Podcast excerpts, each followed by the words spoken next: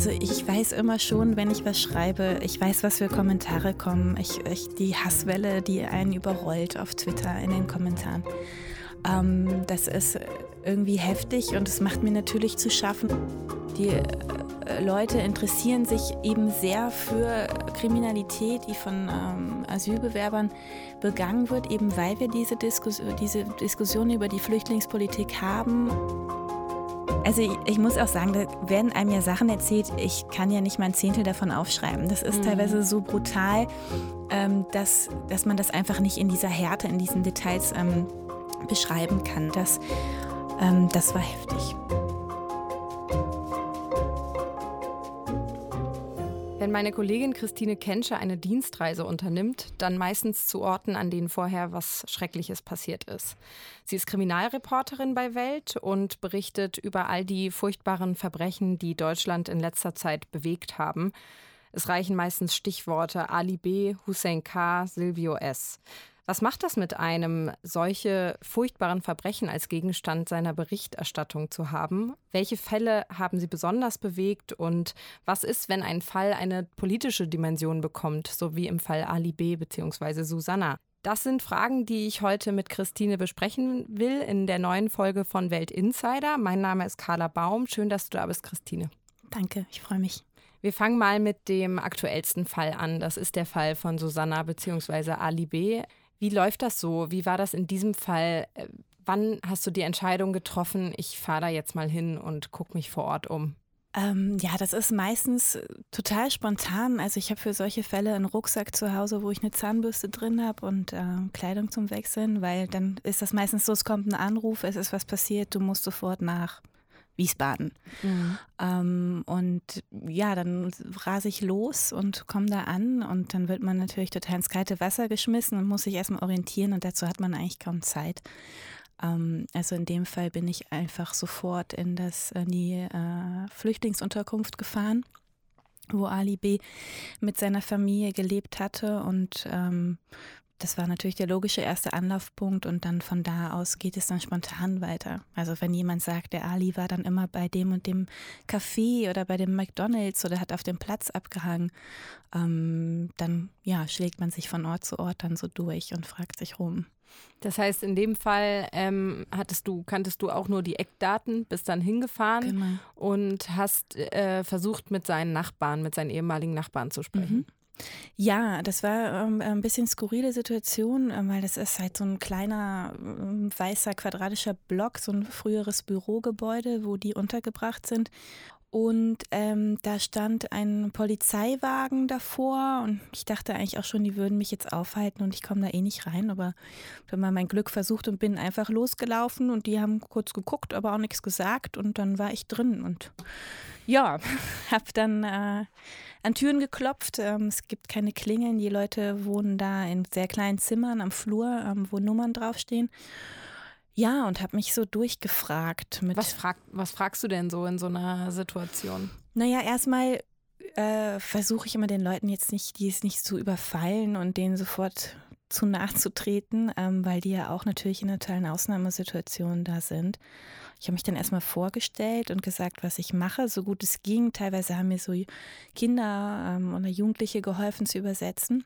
Und ähm, ja, ich, ich ich äh, stelle da eigentlich ganz offene Fragen und lasse die Leute erstmal erzählen. Und viele Leute waren dann erstmal überrascht, dass ich drin war, weil sie sagten, vorher seien irgendwie auch so Kamerateams und Reporter da gewesen, die Polizei hätte die weggeschickt. Und, aber die hatten eigentlich also Lust zu sprechen, weil es denen auch ein Anliegen war, ähm, ganz viele haben mir gesagt, bitte schreiben Sie, dass nicht alle Flüchtlinge so sind. Und da war eigentlich große Angst davor, dass das jetzt wieder so ein Fall ist, der dann alle unter Generalverdacht stellt. Und ähm, ja, die haben mir dann erzählt, was sie so wussten ähm, über die Familie, wie sie erlebt haben und Viele waren auch froh, dass die weg waren, weil es wohl öfter Ärger gegeben hatte, weil die Polizei wegen denen kam und so. Und Wie ist das in diesem speziellen Fall gewesen? Wusstest du schon, dass das ein Fall ist, der wieder so eine solche Brisanz entwickeln würde? Das ist ja in letzter Zeit relativ schnell klar gewesen bei dieser Art von Fällen. Das war absehbar, welche Wellen das schlagen würde. Ich meine, wie hochgekocht das jetzt ist. Ich meine, letztlich ähm, der ganze Unionsstreit, den wir jetzt hier gerade so halb überlebt haben, ist ja eine Folge davon. Also ähm, ich hatte einige solche Fälle, auch Hussein K. in Freiburg, der die Studentin überfallen, vergewaltigt und ermordet hat ähm, wo es ähnlich war, aber das war jetzt doch wirklich nochmal eine Nummer krasser. Also es ist ja dann tatsächlich auch so gewesen, dass andere Kollegen, äh, andere Medien wie die eher zurückhaltendere Zeit dann getitelt hat, ähm, Susanna, Susanna, und ähm, ein Mord, der etwas ändern muss. Der Stern hat, glaube ich, getitelt äh, äh, Susanna und das Ende von Merkels Flüchtlingspolitik. Und das äh, erschwert die Arbeit, die ich normalerweise mache, natürlich, weil es eben nicht mehr ein reiner Kriminalfall ist. Wie siehst du denn so deine Rolle dann als Journalistin? Weil du bist eben eigentlich keine Politikjournalistin, sondern spezialisiert auf Kriminalfälle. Was passiert auch für deine Arbeit, wenn sich das plötzlich in, diesem, in dieser Form mischt? Hm. Also eigentlich ist meine Arbeit jetzt schon seit einiger Zeit hochpolitisch, ähm, weil ich eben mich viel mit Kriminalität, auch mit Migration beschäftige und mir ist also ich weiß immer schon, wenn ich was schreibe, ich weiß, was für Kommentare kommen. Ich, ich die Hasswelle, die einen überrollt auf Twitter in den Kommentaren. Ähm, das ist irgendwie heftig und es macht mir natürlich zu schaffen, dass meine Arbeit quasi auch von Rechtspopulisten benutzt wird und teilweise meine Artikel da geteilt werden in entsprechenden Foren oder so als angeblicher Beweis dafür, dass die alle so sind. Aber ja, ich versuche mich, soweit es geht, davon frei zu machen, weil mir geht es ja wirklich darum, zu schreiben, was ist. Ja. Ähm, und dass das dann benutzt wird, gut. Damit äh, muss ich leben. Ähm, und das wird ja auch von allen Seiten benutzt, nicht nur von den Hetzern auf rechter Seite. Ähm, Genau, und ähm, ja, aber das führt natürlich dazu, dass ich mir sehr, sehr viele Gedanken mache ähm, darüber, wie ich schreibe, was ich schreibe, warum ich das schreibe. Ich sehr viel häufiger reflektiere darüber ähm, und noch intensiver darüber nachdenke, was ich schreibe, als vorher. Würdest du ähm. sagen, dass sich deine Art, äh, über solche Fälle zu schreiben, geändert hat durch das Bewusstsein, was man damit auslösen kann? Das würde ich nicht direkt sagen. Also es, es gibt schon einige Fragen, mit denen ich ähm, mich äh, beschäftige. Ich frage mich manchmal, ob ich Dinge noch mehr einordnen muss, ob ich sie mehr in äh, einen Gesamtkontext rücken soll. Andererseits finde ich das auch schwierig. Also ich hatte da neulich eine Diskussion ähm, äh, mit Kollegen von der Zeit, die auch über den äh, Fall Susanna geschrieben hatten und ähm, da stand dann zum Beispiel äh, ein Text, ein, äh, ein Satz in dem Text, der sagte irgendwie, äh, schon früh zeichnet sich ab, dass Ali B.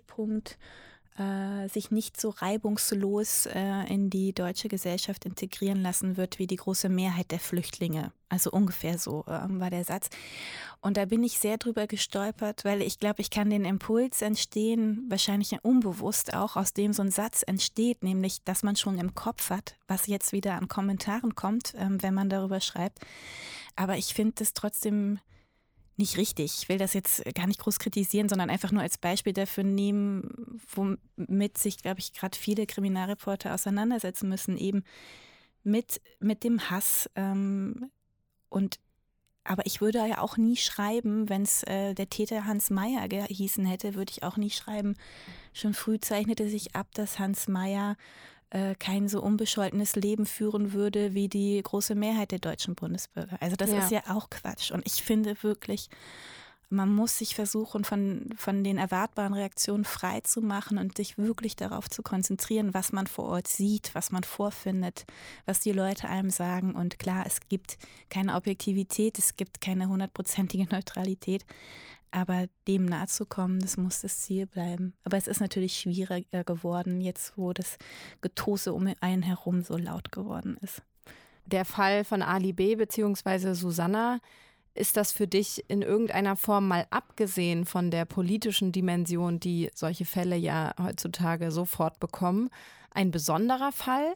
Oder ist das sozusagen Daily Business mit dieser, mit dieser Extradiskussion, die wir dem überstülpen? Das ist jetzt schwer zu sagen, ohne dass es zynisch klingt, ist, ist also rein von dem, als, rein, als Kriminalfall betrachtet kein besonderer Fall. Äh, Morde passieren jeden Tag, Vergewaltigungen passieren jeden Tag. Ähm, Die Eckdaten des Falls sind nicht besonders ungewöhnlich, aber natürlich ist das die politische Dimension, die er hat, eben weil der Täter ein Asylbewerber war. Ähm, und weil auch die ganzen Umstände danach, also dass diese Familie dann so schnell fliehen konnte, wie die außer Landes gekommen sind, das ist, ähm, das alles hat das natürlich aufgeladen. Das reine Verbrechen an sich ist kein besonderes, das muss ich leider so sagen. Also es gibt, passiert, äh, passiert sehr, sehr häufig in diesem Land, in allen Ländern dieser Welt, Mord, Vergewaltigung. Ich meine, also da habe ich wirklich, ja. da, da, könnte ich täglich könnte ich über Vergewaltigungen berichten, auch über Morde, klar. Aber es muss natürlich irgendeine Dimension dazukommen, dass man sagt, so, das ist jetzt so besonders, da berichten wir drüber. Und das hat natürlich mit den politischen Umständen zu tun in diesem Fall. Ich finde es ganz interessant, was du sagst, weil ich sehe manchmal in meiner Arbeit als Nachrichtenredakteurin, wenn ich vor den Presseagenturen sitze, wie viele dieser Fälle von Vergewaltigung, Gewalt, nicht unbedingt Mordfälle, aber schon auch, also Mord und Totschlag, es eben nicht in die Medien schaffen. Ähm, und wir als Journalisten kennen dieses Korrektiv und wissen, wie viel überall jeden Tag äh, passiert. Ähm, aber die breite Mehrheit der Leser kennt dieses Korrektiv natürlich nicht. Die ähm, wissen, dass bestimmte Fälle herausgegriffen werden und werten sie als das, was passiert. So, also ich sehe das manchmal. Äh, durchaus mit einem kritischen Auge, dass ähm, man natürlich nicht alles abbilden kann, aber dass man sich irgendwie bewusst sein muss, dass man eine, eine kleine Selektion äh, hat, die es dann tatsächlich zu so einer Brisanz bringt. Ja, also ich denke auch, da haben wir eine ganz große Verantwortung. Ähm, äh, eben, also ich habe manchmal das Gefühl, wir gehen weiterhin nur noch ähm, zu berichten, wenn äh, Flüchtlinge die Täter waren und das kann es natürlich nicht sein. Also ähm, wie gesagt, ich könnte jeden Tag über Vergewaltigung, Kindesmissbrauch, ich kriege äh, die Gerichtspläne aller großen deutschen Gerichte äh, zugeschickt, die Terminpläne. Kindesmissbrauch, Kindesmissbrauch, Kindesmissbrauch, da könnte ich, äh, könnte ich jeden Tag drüber schreiben. Ähm, und da muss man natürlich aufpassen, wie man, ja, worüber, wie man Sachen auswählt, worüber man berichtet. Aber ich finde, das ist eine sehr schwierige Diskussion. Die äh, Leute interessieren sich eben sehr für Kriminalität, die von ähm, Asylbewerbern begangen wird, eben weil wir diese, Diskus diese Diskussion über die Flüchtlingspolitik haben. Und ähm, das ist verständlich. Und das, wenn die Leute das lesen wollen, ähm, dann müssen wir natürlich darüber schreiben. Aber wir müssen natürlich versuchen, irgendwie die Balance zu halten oder eben kein Zerrbild zu liefern und eben nicht mehr nur äh, über Kriminalität von Flüchtlingen zu schreiben. Aber das ich glaube, das passiert automatisch und man schreibt jetzt, dass der eine Text dann eben weniger gelesen wird und der andere mehr, eben weil es gerade so ein Reizthema ist. Und aber damit setze ich mich schon sehr kritisch auseinander. Ich war neulich oder den verfolge ich gerade auch noch einen Fall in Dessau, wo vier junge Asylbewerber aus Eritrea eine Frau in, in der Gruppe vergewaltigt haben sollen. Ähm, und als ich dann da saß mit einem Kollegen, sagte ich, sagte ich auch zu ihm, sag mal, berichten wir eigentlich nur noch über Verbrechen von Flüchtlingen und dann guckt er mich so an, meinst du? Und ja, ich frage mich das auch, aber dieser Fall ist nun wirklich so besonders brutal. Da hätte ich auch darüber berichtet, wenn das jetzt vier Wuppertaler gewesen wären oder so. Also, ja. und das glaube ich eben auch. Ich, aber diese Fragen, die muss man sich eben stellen und immer wieder neu schauen, ob man da auch so eine Balance hält. Du hattest es ja vorhin so ein bisschen angesprochen, ähm, dass auch Twitter zum Beispiel eine große Rolle spielt und deine Texte beziehungsweise das, was du an, von deiner Arbeit publik machst, eben in bestimmten Ecken verwendet wird. Ähm, bist du da auch selbst schon zur Zielscheibe geworden? Also gehen die Leute einen auch direkt an, weil sie finden, dass man falsch oder anders äh, äh berichtet? Ja, immer, immer. Also da will ich jetzt aber auch gar nicht so rumjammern. Ich glaube, das gehört irgendwie zum Job, das auszuhalten, aber das hat auch zugenommen in den ähm, letzten Jahren. Aber ich glaube irgendwie, solange man von allen Seiten kritisiert wird, ist das in Ordnung. Dann hat man irgendwas richtig gemacht. Ähm, aber ja, es kommt, es kommt von allen Seiten. Und äh, ja, also gerade bei Susanne auch, das war schon heftig, was dann in den Kommentarspalten auch passierte, ich sei ja indoktriniert und ich würde ja da alle Flüchtlinge, die ich da angetroffen habe, als integrationswillig beschreiben. Ähm, Glaube ich nicht. Also ich habe mir das nochmal und nochmal durchgelesen, auch nach den Kommentaren und ich habe wirklich einfach aufgeschrieben, was ich da gesehen habe, was mir die Leute erzählt haben. Und ähm, ja, aber das wird immer kommen bei allen Fällen. Also ja, damit rechne ich eigentlich so. Ich versuche, soweit es geht, mit den Leuten zu diskutieren. Aber wenn ich dann merke, es geht nicht um die Sache, es geht nicht darum, Argumente auszutauschen, sondern immer nur drauf, dann ziehe ich mich da auch wieder raus. So, aber ich bin bereit, mich mit jedem auseinanderzusetzen. Ich mache das so gut ich kann. Ich kommentiere viel mit. Und oft ist es tatsächlich auch so, wenn man dann mal sagt, naja, also bitte doch jetzt ein bisschen mehr Respekt, der Tonfall ähm, hat gerade wirklich die Höflichkeitsebene sehr verlassen, dann kommt auch manchmal schon, ja, ach, tut mir leid. Und ich bin so emotional erregt über dieses Thema und dann, also ich habe auch positive Erfahrungen gemacht, aber es ist erstmal, schwappt da eine große Welle an Empörung überein und dann muss man sich hinsetzen, das aussortieren. Aber du ähm. gehst dann schon auch teilweise auf die Leute zu, wenn du das Gefühl hast, das ist jetzt nicht so weit unter der Gürtellinie, dass ähm, ich ja, mich einfach natürlich. nur beleidigt fühle, sondern. Nee, ich, ich, eigentlich versuche ich fast auf jeden Kommentar zu antworten, also auch auf die, die mir schreiben, ich sei indoktriniert. Und manchmal, manchmal, manchmal, ja, ist das fruchtbar und manchmal eben nicht. Ja. ja. Was macht es eigentlich mit einem? Also du äh, bist jetzt wirklich viel unterwegs gewesen in letzter Zeit. Also Ali B war ein Fall, dann warst du im Prozess von Hussein K. in Freiburg. Ähm, hast gerade erzählt von der Dessau-Geschichte und hast auch noch eine andere Geschichte aus Dessau äh, recherchiert, ähm, wo es auch um einen Vergewaltigungsfall geht. Das ist so dein Arbeitsalltag. Ähm, gibt es Situationen, wo du so ein bisschen an deine Grenzen gerätst und wo du äh, irgendwie das Bedürfnis hast, diese ganzen Grausamkeiten auch so ein bisschen von dir wegzuhalten? Ja, die gibt es auf jeden Fall. Also ich habe die ersten Jahre habe ich gedacht, mir macht das gar nichts aus. Ich komme damit gut klar und gerade auch ähm, gut, es ist was anderes, wenn man jetzt zu den Tatorten fährt und wenn so frischen Verbrechen passiert ist, recherchiert. Das ist dann nochmal unmittelbarer und intensiver, aber so ein Gerichtsprozess, ähm, der hat ja seine festen Strukturen, Normen und Regeln, nach denen er passiert und das hilft einem auch, das so einzufangen und da so ein bisschen ähm, Distanz zu wahren. Nichtsdestotrotz denke ich, ist die wichtigste Eigenschaft aber eines jeden Reporters eigentlich Empathie, ja, also sich in die Leute ähm, reinzuversetzen und ähm, wirklich zu versuchen zu verstehen. Und dann äh, hat es mich eigentlich unerwartet getroffen. Also das war zum Beispiel bei einem äh, Fall in Dessau, der auch ganz bekannt ist, wo eine chinesische Studentin äh, von einem jungen Pärchen ähm, äh, ja überfallen, äh, vergewaltigt und ermordet wurde. Ähm, und das hat mich irgendwie getroffen. Ich kann gar nicht so genau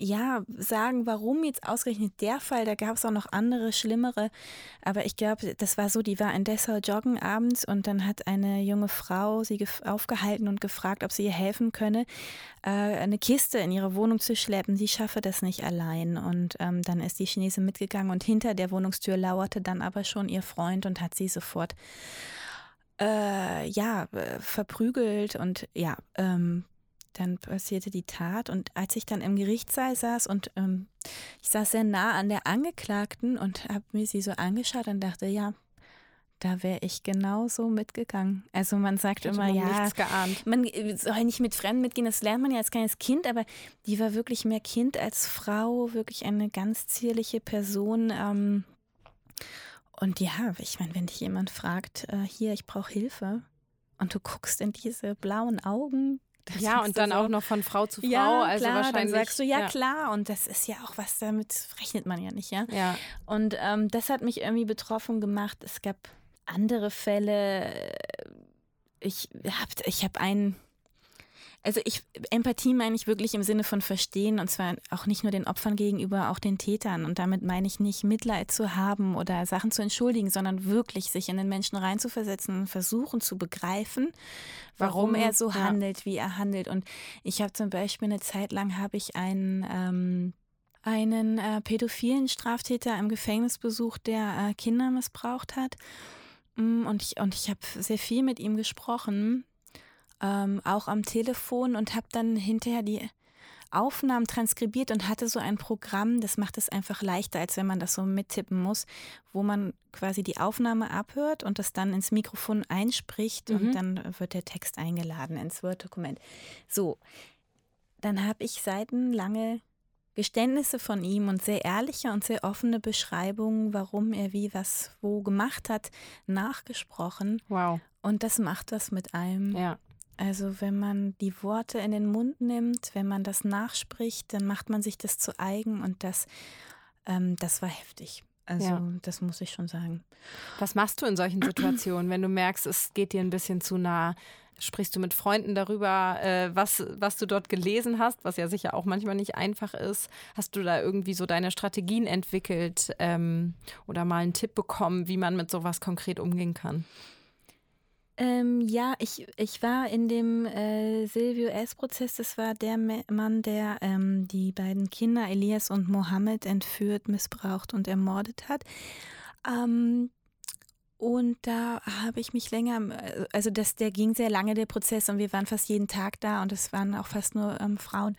Die Gerichtsreporterinnen, wir sind uns da irgendwie sehr nahe gekommen, weil es eben so ein Schimmerfall war und wir da sehr viel Zeit äh, miteinander im Gerichtssaal und davor und danach verbracht haben. Und dann sagte eine Kollegin, deren Mutter ähm, Psychologin ist, ähm, sie würde uns raten, dass wir nach jedem Verhandlungstag nach Hause gehen, duschen und was anderes anziehen, um so einen Cut zu haben. Dachte ich erst, naja, klingt jetzt irgendwie so ein bisschen banal, ne? Aber das habe ich dann gemacht, das hat tatsächlich irgendwie geholfen. Aber sonst, ja, ich habe da jetzt keine großen Strategien. Also, aber mit Freunden sprechen, nee, das auf, das auf keinen Fall, weil also ich, ich muss auch sagen, da werden einem ja Sachen erzählt, ich kann ja nicht mal ein Zehntel davon aufschreiben. Das ist Mhm. teilweise so brutal, ähm, dass, dass man das einfach nicht in dieser Härte, in diesen Details ähm, beschreiben kann. Ich es gibt sonst auch äh, äh, Beschwerden vom ähm, Presserat und manche Sachen kann man einfach nicht so schildern, aber die sind natürlich in meinem Kopf. Also ich lasse dann Leerstellen im Text wie in Dessau. Also wenn ich dann schreibe, die Studentin, die dann eben dort hinter der Haustür gleich von dem Freund der F Frau, die um, sie um Hilfe gebeten hatte, überfallen wurde, der hat sie dann in eine leerstehende Wohnung geschleppt und da stand nur ein Sofa. So, und da mache ich Schluss im Text. Ja, Aber ich weiß natürlich, was alles danach passiert ist. So. in den Gerichtsprozessen wird ja, das äh, wird das äh, da erzählt. Ich habe auch oft die äh, Akten besorge ich mir. Ich lese sehr viele Obduktionsberichte und das, ja, das ist natürlich krass. Aber, und das will ich dann auch gar nicht erzählen, meinen Freunden oder so. Ich will gar nicht, dass die, die Bilder dann im Kopf haben. Die sagen dann auch Mhm. direkt, nein, danke. äh, ja, aber okay. Ich meine, ja, das gehört halt irgendwie dazu. Ich meine, da bin ja jetzt nicht ich das arme Würstchen, was damit jetzt gibt Richter, Anwälte, Polizisten, Rettungskräfte, die alle irgendwie damit leben müssen und das, das klappt auch schon. Aber klar, manchmal, manchmal ist der Seelenfilter voll, ja. Du hast gerade vom Presserat gesprochen. Ähm, vielleicht ist das ganz interessant zu erfahren. Gibt es da ganz klar definierte Grenzen, was man schreiben darf, was nicht oder was dem Leser in Anführungsstrichen zumutbar ist? Ja, also es ist, Vorsicht ist immer natürlich auch geraten bei Kindern, also gerade wenn, ähm, wenn Kinder Opfer sind, äh, die ja nun mal besonders schutzbedürftig sind, dann, dann gilt das natürlich auch für die Medien, ähm, da möglichst Zurückhaltung zu wahren, ja, und das ist natürlich dann in so Fällen ähm, wie bei Silvio S., wo eben zwei Kleinkinder die Opfer sind, äh, muss man dann aufpassen. Das ist natürlich ähm, schwierig. Ich, ich, ja, also ich muss manchmal sagen, es gilt eigentlich für alle Bereiche der Berichterstattung, dass man möglichst detailliert aufschreibt, was man weiß und möglichst nah am Gegenstand ist. Ähm, und das, ja, die einzige Ausnahme sind da, glaube ich, tatsächlich Verbrechen. Also da Mhm. heißt es dann auf einmal, nee, da will man nicht so nah dran sein und das soll man den Leuten doch ersparen. Ich bin da ein bisschen anderer Meinung, muss ich sagen. Also ich finde, ähm, man soll immer so nah wie möglich dran sein, auch bei einem Verbrechen. Und ich meine, man weiß das ja, also man hat die Überschrift, man weiß ja, bevor man einen Text einsteckt, worum es geht. Und wenn das ein sehr brutaler Fall ist und man weiß, man möchte das eigentlich nicht wissen, dann soll man es halt nicht lesen. Also, aber ich finde, eigentlich versuche ich schon, möglichst nah an dem Geschehen zu bleiben. Aber klar, es ist immer eine Abwägungssache, wie viel Details man gibt. Und ich muss jetzt auch bei einer Vergewaltigung muss ich auch nicht jeden einzelnen Schritt aufzählen, ja. Ich meine, es kann, es reicht dann ja auch manchmal zu schreiben, ist eine Vergewaltigung. Aber das ist jedes Mal wieder so eine neue Frage, wo zieht man die Grenze? Ich meine, man, es geht ja auch darum zu schildern, warum man ein Verbrechen so besonders ist. Und manchmal sind Verbrechen einfach besonders, weil sie besonders brutal waren. Ja. Und so aus Lesersicht kann ich aber schon auch sagen, dass man ja manchmal auch, also weil du gerade sagst, man weiß ja eigentlich, worauf man sich einlässt. Also, aber ich kann mich erinnern, in dem Fall von Silvio S. mit den beiden Jungs, ähm, war ich schon auch überrascht, obwohl ich die Eckdaten von diesem Fall kannte, äh, wie sehr ein das mitnehmen kann, so einen Artikel zu lesen, der ähm, ja relativ genau beschreibt, was da vorgefallen ist. Und ich finde, es können dann auch so kleine Sachen sein, wie dass man sich einfach nur vorstellt, wie der diese Kinder entführt hat. Also ohne, dass man weiß, was danach passiert ist. Mhm. Ähm, das kann einen schon, finde ich, manchmal auch kalt erwischen. Vielleicht hängt es auch von der Tagesform ab, was man sonst schon so erlebt hat an dem Tag. Ähm, aber das kann einen schon ganz schön überraschen, finde ich, was sowas mit einem machen kann. Ja, ich, also ich gerade bei dem Fall erinnere ich mich auch noch, dann hatte ich für die Welt am Sonntag dann eben kurz vor, vor dem Urteil eine große Zusammenfassung dieses Falls geschrieben und hatte das meiner damaligen Ressortleiterin zum Redigieren gegeben und ähm, wartete da auf eine Antwort von ihr und irgendwann schaute ich dann ins Büro und meinte so, hast du den Text schon gelesen? Und guckt sie vom Text durch mich an und hat ganz vor heute Augen. Und ich denke so, oh Gott, was denn jetzt? Das ist ja alles so schrecklich. Und ich ja. so, ja, stimmt. Aber ja, also da muss ich mich dann teilweise beim, auch so ein bisschen kalt machen, bevor ich das schreibe. Ähm, weil, also ich kann jetzt nicht da heulend jeden Satz verfassen. Und also es ist jetzt auch nicht mein Ziel, da auf die größte ich, das muss ich auch noch sagen. Also ich finde wirklich die Kunst auch dabei über oder was heißt die Kunst über solche Verbrechen zu berichten. Ich, da braucht es nicht viele Adjektive. Ja, also ich versuche das wirklich so nüchtern wie möglich zu schreiben. Da geht es mir nicht um eine Hollywood-Wirkung, um einen großen Träneneffekt, gar nicht. Eher das Gegenteil. Also ich versuche das so nüchtern wie möglich zu beschreiben, weil die Dinge sind schon so brutal und sind schon sind so schon dramatisch, da braucht es kein Zutun meinerseits, ja, ja. Ähm, um da irgendeine Dramaturgie äh, reinzubringen. Also das versuche ich schon sehr sachlich zu halten. Ich denke, das gelingt mir auch in den meisten Fällen, aber nichtsdestotrotz gibt es eben Fälle, die, ja, die zu Tränen rühren. Ja. Apropos sachlich, äh, du bist ja auch viel in Prozessen unterwegs und hast dir sicher über die Jahre schon ein, auch ein juristisches Verständnis einiger Abläufe erarbeitet. Wie bringt man sowas den Lesern nahe, die ja im Prinzip erstmal ja, emotional auf so ein Thema reagieren und so ein Prozess kann ja aber auch sehr technisch ablaufen. Da spielen eben mhm. andere Dinge eine Rolle, als wie wütend man auf den Täter ist. Oder mhm. also Gott sei Dank spielen andere Dinge eine Rolle. Aber wie schaffst du es da so ein bisschen die Balance zu halten, ähm, ohne irgendwie jetzt erstmal einen riesen Erklärtext zu sch schreiben zu müssen, wie überhaupt so ein Gerichtsprozess abläuft? Ja, also manchmal denke ich schon, man muss vielleicht noch mehr erklären. Ich merke das dann an Reaktionen, mm, dass vielleicht so wie so ein Gerichtsverfahren eigentlich abläuft und wer da welche Rolle hat, dass das gar nicht so bekannt ist, ähm, wie ich das jetzt zum Beispiel ähm, denke. Ähm, da muss man vielleicht dann doch öfter mal erklären, wer welche Rolle hat und, ähm, und man muss auch das Strafmaß nochmal erklären. Ich glaube, so ein, ein kleines Beispiel, ich glaube, ein es ist jetzt eigentlich kein Fehler, aber ich würde es doch mal so bezeichnen, den meine Zunft oft macht, ist dann zu schreiben, zum Beispiel am ersten Verhandlungstag, weil die Leute ja immer schon wissen wollen, ne, welche, welche Strafe wird er wohl kriegen, ähm, welches Strafmaß ihm droht. Ist mhm. dann hier so eine Standardformulierung und dann ähm, schreibt man natürlich ja, also ähm, dann schreibt man immer das, ähm, das Höchstmaß hin. Also bei Vergewaltigung bis zu so und so viele Jahre in dem Fall oder da lebenslänglich oder besonders schwer der Schuld.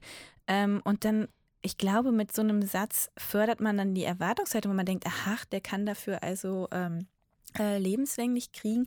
Und wenn das dann, oder äh, zum Beispiel im Jugendstrafrecht, das wurde vor ein paar Jahren, wurde die Höchststrafe von 10 auf 15 Jahre erhöht. Bei besonders schweren Fällen werden, äh, sollen dann eben maximal 15 Jahre gegeben werden. Und wenn man das einfach nur so hinschreibt, also gerade bei ähm, jugendlichen Straftätern, dass das bis zu 15 Jahre geben kann, dann denken die Leute, alles klar. So. Und Soll dann sind es aber Jahre hinterher kriegen. nur ja. fünf.